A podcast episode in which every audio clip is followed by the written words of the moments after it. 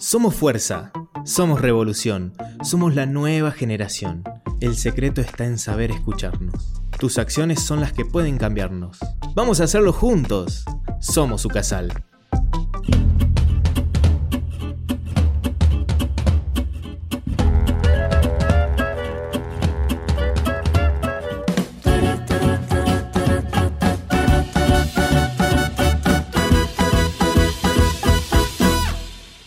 Bienvenidos a Somos, el primer espacio de Ucasal donde hablaremos de la actualidad y dialogaremos sobre nuestro lugar en el mundo. Mi nombre es Carolina Pérez y junto a Álvaro López y Beatriz Guzmán vamos a acompañarlos en estas reflexiones del día a día. Somos como vos. Recordad que podés contactarnos mediante Instagram y Twitter en arroba somosucasal para que podamos estar un poquito más cerca tuyo, es decir, en contacto. Si te perdiste algún episodio, podés escucharnos por Spotify en Somos Su Casal. Vas a encontrar todas nuestras entrevistas. Y bueno, ¿cómo están? En el programa de hoy nos acompaña Rafael Cornejo. Él es abogado y asesor legal en el Boletín Oficial de la provincia de Salta. Y vamos a estar hablando un poco sobre el registro de marcas con el hashtag Somos Marcas. Con flores, te llevaste mi tristeza con colores. Hola Rafael, ¿cómo estás? Hola, buen día, todo bien. Un placer tenerte acá. Bueno, muchísimas gracias.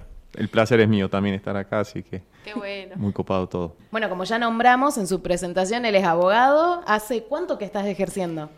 Em, hace siete años eh, ya me matriculé y bueno, pero antes ya trabajaba en estudios jurídicos, así que hace diez años ya más o menos estoy en, en el ámbito del ejercicio de la profesión. Y bueno, este tema es súper interesante y ahora habiendo tantos nuevos emprendimientos eh, en esta actualidad que tenemos, contanos, ¿de qué se trata este, esto de registrar la marca? Bueno, a ver, lo primero que es eh, la marca es, es el signo distintivo ¿no? que uno le pone al producto que vende o al servicio que ofrece. Hoy por hoy con las redes sociales, eh, alguien que vende alfajores en Ushuaia se da cuenta que la misma o otra persona con el mismo nombre está vendiendo el mismo producto en Misiones, por ejemplo. Entonces se generan muchos problemas con las marcas. Antes era muy común eh, tener la marca de hecho, no registrarla, pero hoy por hoy, con las redes sociales sobre todo, es necesario que los emprendedores tomen conciencia de la importancia que es tener el registro de la marca. ¿Qué es el registro de la marca? Ese nombre bajo el cual vos vendés el producto o el servicio esté registrado, es decir, que vos tengas la propiedad de ese nombre. Claro. O sea, es fundamental porque vos sos dueño realmente de esa denominación, de esa palabra o, o de ese logo. ¿Sí? Aparte, año a año debe ser más difícil porque uno tiene que ser original con los nombres, Sí. ver que no haya estado, no sé, en el año 2000 una página que diga políticamente, digamos, no sé, que algo tan común y después tenés que registrarlo. ¿Hay alguna algún vencimiento de este tema de marca? ¿Se puede, qué sé yo, lo que te Sí. decía, algo del 2000 se puede tomar algo ahora en el 2021? Eh, las marcas, cuando te, el INPI, que es el Instituto Nacional de la Propiedad Industrial, te concede el registro de una marca, te la concede por 10 años. Ahora, antes del vencimiento, vos tenés que estar atento a que eh, pedir la renovación. Si no pediste la renovación, alguien la puede ahí esa misma mañana que venció, registrarla y, y te ganó la, la marca. De hecho, Claro. ha pasado muchas veces. Rafa, y te hago una pregunta, amigazo.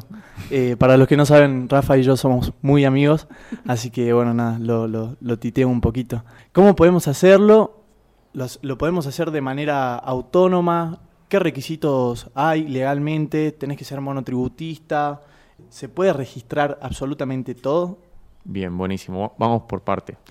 Es un trámite sencillo, ¿sí? ¿Qué requisitos necesitas? Tenés, eh, necesitas eh, tres requisitos. Uno, ser mayor de edad. Dos, tener clave fiscal. No, no necesariamente tenés que ser monotributista o no para tener clave fiscal. Eh, sin ser monotributista podés solicitar clave fiscal. Y el tercer requisito que lo exige la ley de marca, que la verdad que no tiene sentido, es tener un domicilio en Capital Federal. Cualquier persona, hoy por hoy las notificaciones ya son legales, entonces eh, ya se obvió, pero igual tenés que denunciar un domicilio. Siempre pones el domicilio de un amigo, de un pariente, alguien que conozca que esté en Capital Federal que te quiera dar ese domicilio. El trámite es sencillo, lo puede hacer cualquier persona, de hecho hay tutoriales en el INPI, pero se puede llegar a complicar si es que eh, hay una oposición. Es decir, vos haces una solicitud para registrar una marca, hay un periodo dentro del trámite que es el periodo de oposiciones y una tercera persona se opone y te dice, no, estás registrando una marca similar a la mía o confundible con la mía, entonces ahí te tenés que defender. Y bueno, para defenderte tenés que conocer eh, sobre la ley de marca, sobre la jurisprudencia, bueno, los tratados internacionales, etcétera, para hacer una, una buena defensa. Entonces ahí es cuando por lo general también acuden a los abogados. Claro, necesitamos a alguien que sepa. claro. Con el trámite de la oposición, eh, ¿cuánto tiempo dura, cuánto tiempo lleva para que las personas eh, puedan defenderse y puedan decir, bueno, esta marca me sirve y la quiero y, bueno, conseguir un abogado, obviamente? Uno hace la, la solicitud, le pide, digamos, a- al Instituto de la Propiedad Industrial que quiere registrar una marca. Esa solicitud pasa primero por un estudio formal que hace el INPI y después todos los miércoles se publica un boletín de marcas. En ese boletín es público, cualquiera lo puede consultar y ahí dice, bueno, hoy tal persona pidió la solicitud de tal marca. Y desde a partir de ese día hay 30 días para que cualquier persona, cualquier ciudadano pueda oponerse y diga, no, me opongo al registro de tal marca porque puede ser similar a la mía, porque está registrando un nombre oficial, etcétera. O sea, en esos 30 días. Si no lo hiciste en esos 30 días, perdiste el, el derecho a oponerte. Luego eh, podés acudir a la justicia solicitando una nulidad, todo, pero es un trámite muchísimo más engorroso, pues ya tenés que hacer un juicio, digamos. Lo ideal es que hay mucha gente que consulta, es estar atento eh, los miércoles al boletín de marcas, ver qué se quiere registrar y ahí lograr oponerte. Así funcionaría, funcionarían las oposiciones. Sí, sí, sí, sí. Perfecto. Y ahora, las, las marcas de hecho, Bien. ¿cómo funcionan? La marca, de hecho, es alguien que eh, nunca registró su marca, pero ya tiene un negocio que es conocido por todos, que ya tiene una clientela. Entonces, nosotros tenemos un sistema que se llama sistema tributivo, que eh, el Estado, por así decirlo, reconoce tu marca cuando la registraste.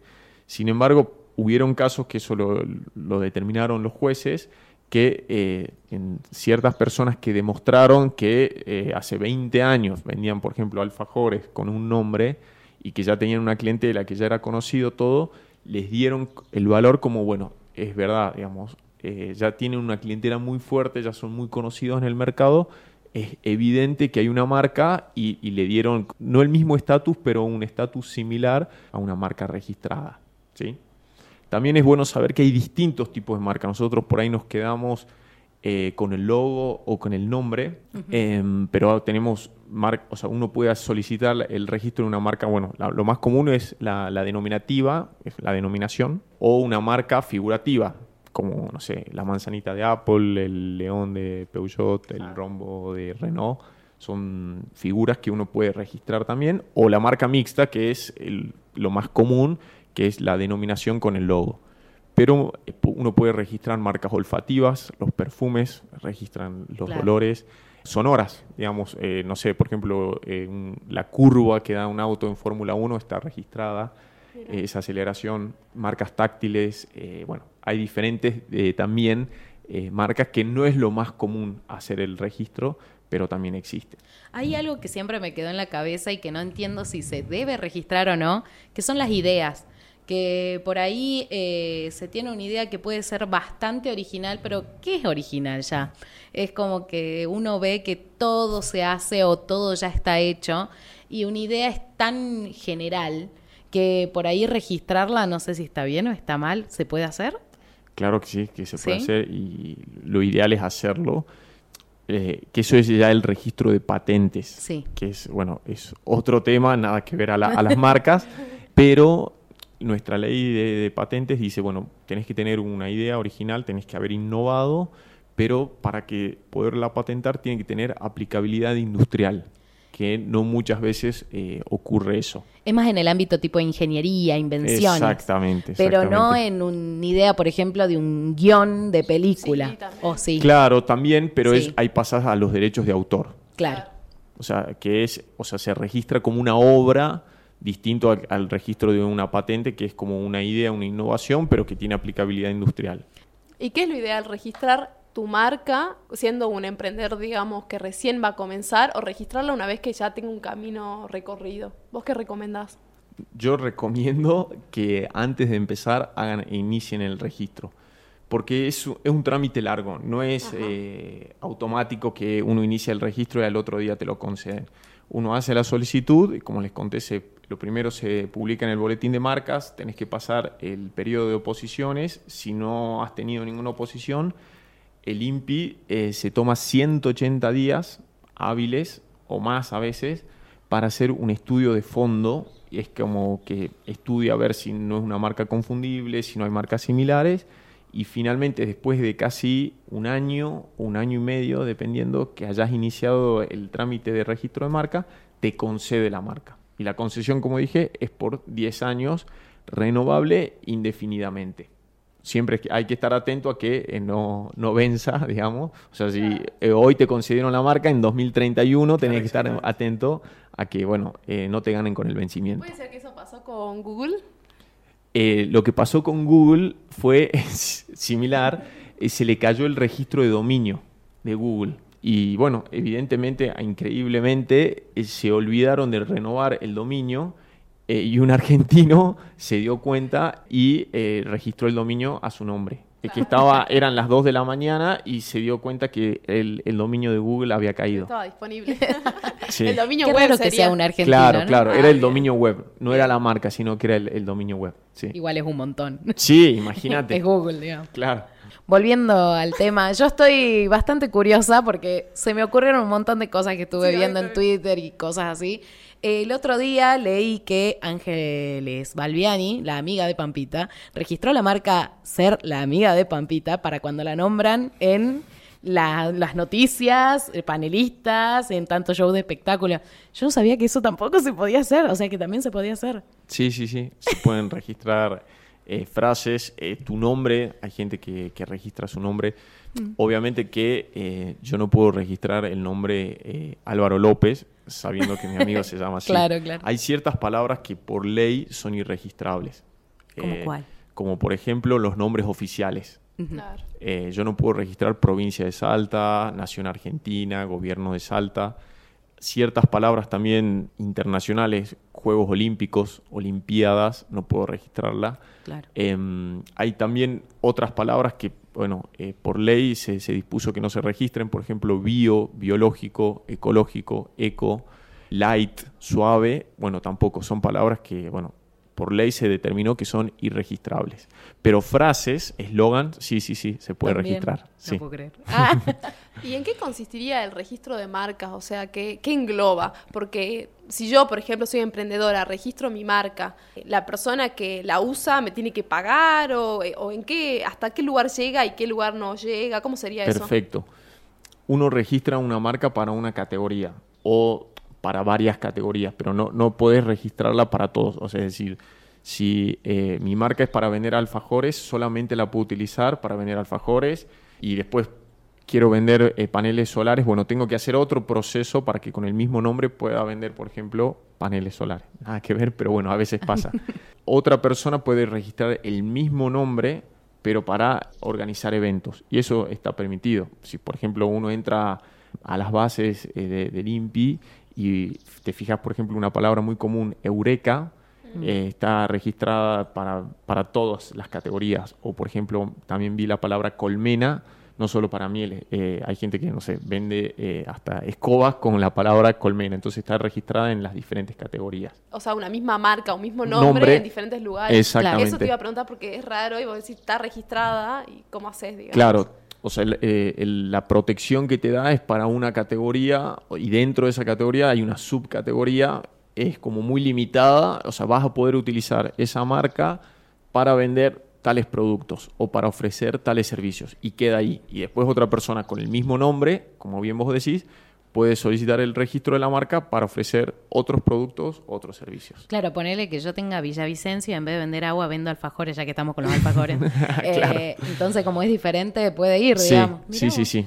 No es lo recomendable igual, ¿o no? Claro. Y no, lo ideal es tener un nombre original. sí. Y volviendo a la pregunta que me habían hecho antes, si viene un emprendedor y me dice en qué momento registro la marca, yo le diría que desde lo legal es lo primero. Después, si necesita hacer una sociedad, si necesita tener en cuenta otros contratos, buenísimo. Pero que lo primero que, que haga es, a ver, si ya eligió un nombre, que, que se, que consulte si ese nombre ya está registrado ya existe la marca, obviamente en la misma categoría que él Claro. va a vender el producto o ofrece el servicio, y si tiene viabilidad de registración, que haga el registro de la marca, que ¿Y no qué lo pasa dude. si no puede? Ponele, yo ya tengo una marca hace dos años y decido, bueno, la voy a registrar ahora recién. Pero voy a fijarme en el registro de marca y ya parece que había una en Santa Fe y yo no tenía idea. ¿Qué se hace? ¿Es mejor cambiar mi nombre? Yo Cambiar- recomiendo que cambie el nombre, Mm. porque, bueno, después te- puede tener problemas legales. Eh, te pueden solicitar la nulidad de tu marca y, Y tenés que pagar también, ¿o no? Sí, y tenés que indemnizar por haber utilizado la, eh, la- triste, la- ¿no? la marca de otro. Sí. Y eso por- es re importante conocerlo porque el mismo desconocimiento te lleva a todo esto. Y una pregunta que también me quedó sonando ahí. también nuestro operador tiene otra pregunta. Claro. Bueno, esto llega como el registro de marca. Vos estabas hablando de la República Argentina y en otros países hay otras marcas y otras patentes, ¿así es? Sí, cuando uno logras que registren tu marca en Argentina, obviamente que la, la protección vale para toda Argentina. Argentina eh, firmó un tratado que se llama el Tratado de París, que podés hacer valer la marca en diferentes países, pero tenés que hacerla valer. Digamos, por ejemplo, voy a vender mis productos, no sé, en Chile, ya registré mi marca en Argentina, bueno, en Chile voy a hacer valer mi marca que ya registré en Argentina en virtud de ese tratado. Pero en principio, lo primero es que vale para toda la Argentina. Claro. Y esto ya sería un precio agregado, digamos, si yo quiero expandirlo para Chile, ponele. Sí, siempre, bueno, eh, hay que pagar tasas, digamos, de impuestos, digamos, eso sí, seguro. Y si nos encontramos que esa marca en Chile también está en nuestro registro con el mismo nombre y en el mismo tipo, en el mismo rubro, Categoría, sí. categoría, eh, ¿eso nos puede afectar o el tema de que sea Argentina, Chile lo diferencia? En principio, sí. Eh, como es una marca que, bueno, tiene el origen en Argentina, la verdad que este, no puede afectar. Pero bueno, siempre no puede, o sea, puede ocurrir que haya batallas legales, sí, digamos. Pero en principio, bueno, no. Hay entonces recomendación para los que están comenzando que vean una marca que no esté en ningún lado, ni en sitio web, ni en Exacto. Instagram, ni en Facebook, no sé. en- Claro, exacto. Que, Que, se informen que traten primero. de buscar qué es lo que hay en las redes sociales con ese nombre. Y que te consulten cómo te pueden encontrar a vos, en dónde. Exacto, en Instagram ¿Cómo? pueden buscarme como Servicios Jurídicos Cornejo y ahí, bueno, pueden contactarme hasta por WhatsApp o por, por inbox, no hay ningún problema. ¿Y algún mensaje que le puedas dejar a los que nos están escuchando, además de registrar sus marcas claramente, eh, que están emprendiendo, que están comenzando con esto? Bueno, primero, eh, me encanta trabajar con emprendedores, todos los días estoy en contacto con ellos y, y me encanta esa flexibilidad y ese compromiso que tienen. Yo lo que veo que eh, muchos registran la marca y, y después siguen con su negocio o no, pero lo que me di cuenta con el paso del tiempo es eh, los que perseveran es porque realmente están comprometidos que se ponen Claro. la camiseta con, con su emprendimiento, ¿no? A decirle a los emprendedores que, que emprender no es fácil. Yo también, digamos, soy independiente y, y uno tiene ese vaivén emocional de que, eh, la- bueno, los ingresos no dependen de uno, hay que remarla, pero a la vez, por otro lado, me encanta esa versatilidad que tienen los emprendedores que solucionan todo. Entonces, primero es eh, felicitarlos, realmente que, que sigan, que vayan para adelante, pero siempre también te- tomar precauciones. Por ahí los, los emprendedores eh, los veo muy arrebatados, como en lenguaje coloquial, como que se mandan, bueno, si legalmente o algo no me pasa nada, no, no, sí pasa, entonces eh, les puede traer consecuencias muy perjudiciales. Entonces, el primer recaudo legal es, yo lo que siempre le digo, es la marca. Después hay otros recaudos legales que tienen que tener en cuenta los emprendedores, ya sea por los contratos, por la sociedad, por la propiedad intelectual o por su sitio web, etcétera. Pero bueno, les aconsejo eso, que lo primero que tengan en cuenta es la marca. Perfecto. Otra pregunta que me acaba de ocurrir. ¿Qué sucede si yo registro mi marca? Estoy m- comprometidísima, pero me pasa a mí de esas cosas que me aburro muy rápido. Eh, y ponele a los cinco meses, yo digo, bueno, eh, ya no quiero más hacer esto, eh, no me sirve, no me funciona, no puedo, no tengo tiempo. Me surgió algo más importante capaz. ¿Se puede desregistrar? No sé cómo se dice. Ahora no quiero hacer alfajores, claro. quiero hacer... Igual eso no te conviene, ¿no? Porque eh, si la persona registró la marca y después viene otra persona y la quiere usar, le tiene que pagar a ella, entonces no te conviene. Claro. Ah. Primero, bueno, no se puede desregistrar, digamos, ese término nuevo que estamos utilizando. Una vez que se consiguió el registro, ya está. Claro. Lo tenés por 10 años. Después no Ah, lo claro. renovarás, Eh, pero volver atrás no se puede. Y segundo, si realmente no lo querés utilizar, podés vender la marca. Ah, bárbaro. Sí, la puedes vender. Claro, ¿Cuántas marcas puedo tener a mi nombre? Todas las que quieras. Yendo, yendo a registrar todo. Ah, Soy el amigo de Pampita. a todo, a todo Eh, esto, fíjense que eh, Matías Morla registró el 10, Diego Maradona, etcétera. Cierto. Todo lo relacionado, lo relativo a Maradona, el registro de la marca la tiene Matías Morla. O sea, y, y- infinito, no sé cuántas tienen, pero es muchísimo. Hizo muy bien. Dice, ¿Es o muy sea- caro esto? ¿Tiene un precio alto registrar marcas? Para nada, hay que pagar un solo impuesto que sale 2.200 pesos. Sí. Es O lo sea, único. Chicos, los que están del otro lado escuchando, ahí tenés alto negocio, registrás marcas a por doquier y después hablas con Rafa, obviamente, y después te empiezan a pagar a vos si quieren usar esa marca. Alto negocio, ya está. Repetimos, arroba servicios jurídicos cornejo, ¿no? Sí, en sí, sí, sí. Instagram. Tirando el Bueno. chivo fuerte. Bueno, te agradecemos por haber estado acá y bueno, nos despedimos por hoy, pero queremos seguir reflexionando con vos y compartir las cosas lindas que nos brinda el mundo. No te olvides que también nos podés escuchar por la plataforma de Ucasal en Classic Hits y en Spotify. Nos escuchamos en el próximo Somos. Abrazo caluroso.